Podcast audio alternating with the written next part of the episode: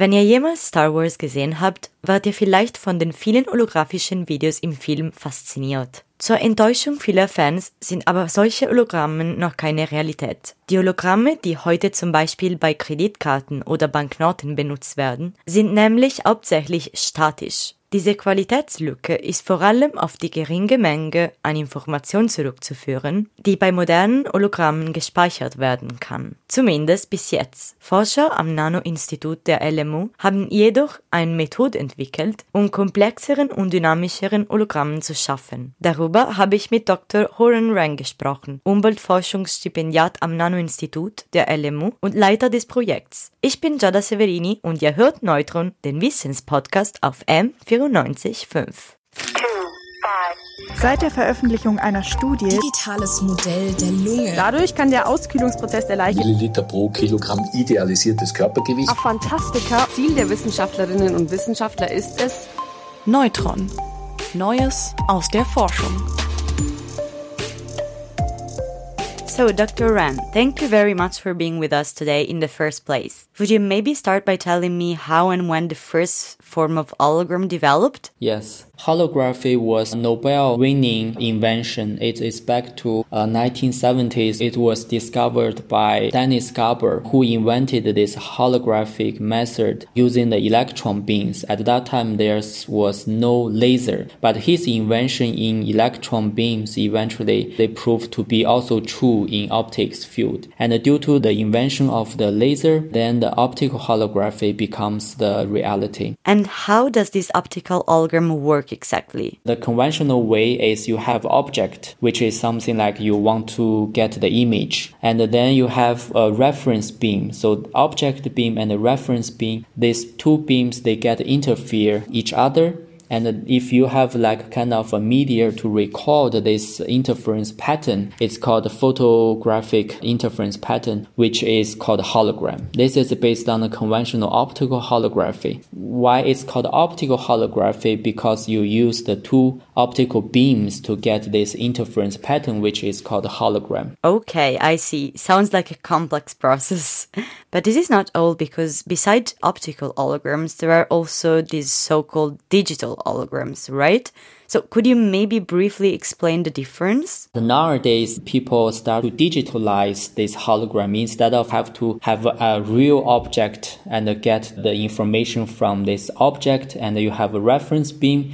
So the, the optical setup is really complicated in this sense. And instead of doing like this kind of interference approach, people uh, develop the method is called digital holography. You can pre-calculate what is the specific hologram pattern, and then you use the nanofabrication or the even the microfabrication technology to digitalize the hologram. You don't have to have a real object, but you can imagine the object is there, and in your computer you can calculate what would be the hologram. This is what we call is a digital hologram. Okay, if I remember well, there is one more important distinction to make here between static and dynamic holograms. I understood one of the reasons your research is so significant is that your holograms are moving away from the purely static holography and aiming more and more at holographic videos. So closer to the dynamic holography, right? Nowadays, most of the commercial products or even the research in the holographic field mainly focus on the static hologram, which means you have the single hologram and then you get a single image. And now instead of like recording single uh, image to the single hologram, we can record up to 200 different images by the single hologram. This sounds amazing. And how come you were able to achieve this result? What method did you use exactly? The method that we develop is called multiplexing. You have multiple beams with different spatial modes. The, the holography is like you shine in the light, you get the image. For the static pattern, you can only get a single pattern, but that's based on the single mode. Then you can imagine it's kind of a twisted photon, so which means the light is like a twisted light. So depending on how you twist this light, this kind of a special mode, they can store the information and then they can carry independent information. So we use this method, you know, to store the more information into the single hologram. Okay, I must admit we are probably talking about something very technical here. So can you please explain once more what the special twisted light is exactly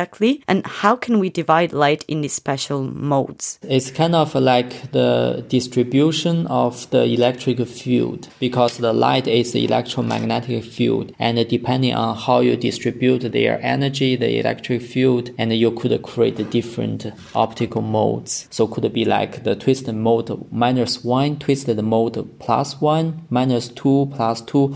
They can be separated like kind of a distribution. So any beam can be decomposed into this kind of distribution, and then you could have many, many options in this case, depending on how many twists, and then you can have many different modes. So like the information cannot be independently stored in this kind of modes. And is this twisted light been already used in other fields? This kind of a twisted light has already been used by many other different applications such as the optical communication, optical imaging. They use these twisted photons to carry independent information channel. You know the optical communication like the Wi-Fi and also the fiber-based communication. And in order to cram for more data to be able to store more information into the single fiber. But that's in the optical communication field in that application, but never been realized in holography field. Okay, so you were the first.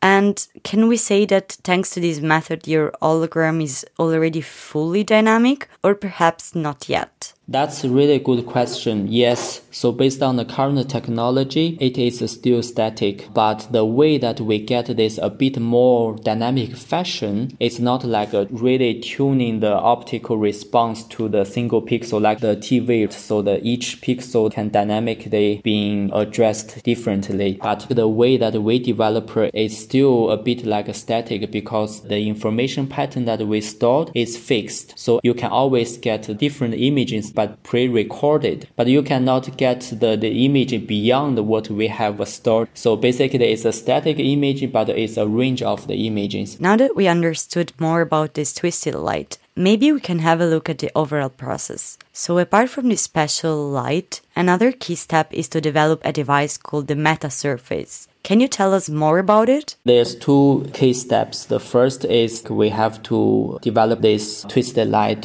sensitivity in holography. The second one is to realize such device. To be able to realize, we use the 3D direct laser writing technology, which is like 3D printing. And the meta surface, this kind of a surface structures has some optical properties that are beyond the conventional optical materials. And then we developed the meta surface to be sensible to this kind of um, special modes. And we send different modes, the special twisted modes to this meta surface to reconstruct the different images. So basically, every holograph you want to produce needs its own meta surface as well. Sounds like a lot of work. And is there something new also maybe in the way you create this meta surface? In general, people use some techniques to build up this meta surface, which is a very expensive technology. You have to do this in the clean room with very expensive technology. But we are using 3D laser printing. It's uh, much more cheaper and uh, the straightforward method.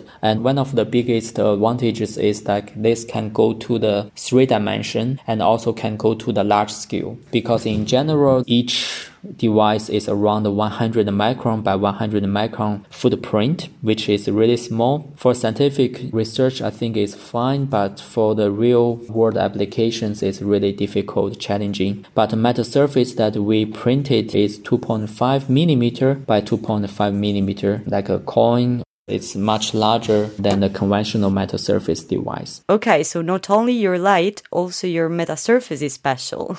Now, I would like to know, beside research, what would be, in your opinion, a potential application of your complex holograms in the everyday life? Out there. The encryption could be also a nice idea because banknote or the credit card, we have like this kind of a static hologram. For instance, if you have decided to encode these numbers from 0 to 9, for each number you give a specific uh, modes and then you have to do this encoding. You correspond this number to be this modes and the other number to be other different modes. And then you superpose all these calculated holograms together to make this kind of uh, multiplexed hologram. And then you, you have to get the correct password, which is like this modes and the specific order of this kind of twisted light in order to uh, really see the correct code. That sounds very safe. I would for sure get one myself if I had the chance. But tell me,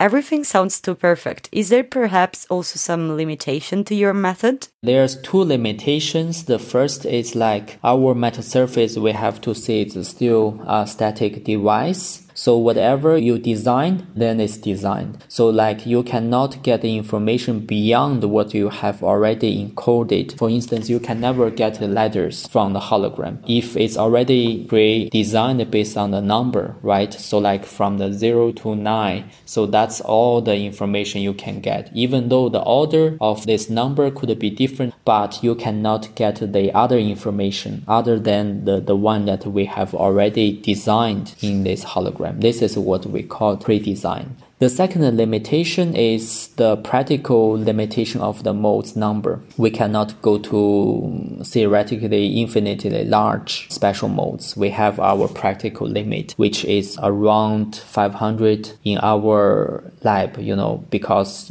in our lab we use a specific device, which is called a spatial light modulator to generate this kind of uh, spatial modes. So the device has certain resolution and the certain size. So you cannot really generate even higher order modes more than 500. I see. Well, 500 sounds like a lot anyways. It would not be easy to hack for sure. Thank you very much, Dr. Ren, for being with us today. We wish you and your team good luck with your further research. Thank you very much for inviting us. Neutron. Neues aus der Forschung.